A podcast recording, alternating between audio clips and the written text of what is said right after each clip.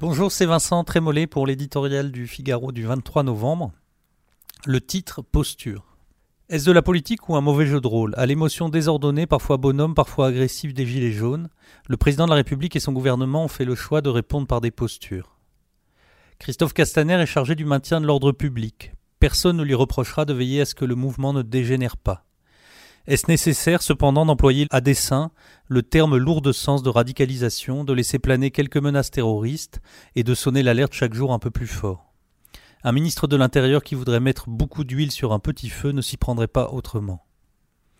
Édouard Philippe est soucieux de réformer un pays trop souvent rétif à la moindre évolution. Qui pourrait le contredire quand il déplore les zigues et les actes des gouvernements précédents? Il faut pourtant lui rappeler que la cause profonde, comme le déclencheur immédiat de cette crise, porte un nom qui résume à lui seul le mal français, l'impôt. Certes, le gouvernement tente désespérément de revêtir de la tunique écologique les taxes sur le carburant, mais comment croire une seconde que la grande bataille réformatrice du quinquennat a pour objet les prix de l'essence à la pompe et la victoire finale des chaudières à gaz sur les chaudières à fioul Emmanuel Macron souhaite prendre en compte la colère et dialoguer avec ceux qui l'éprouvent.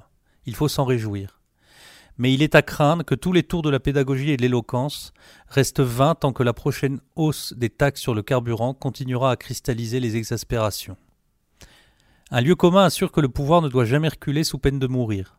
Mais celui qui avance à grands pas vers le gouffre ou le mur n'a-t-il pas intérêt à rebrousser chemin? Il est estimable et parfois même admirable de sacrifier une part de son crédit politique pour une grande réforme, pour un grand dessein. Il serait absurde d'épuiser toutes ses ressources dans une bataille fiscale aussi mal engagée.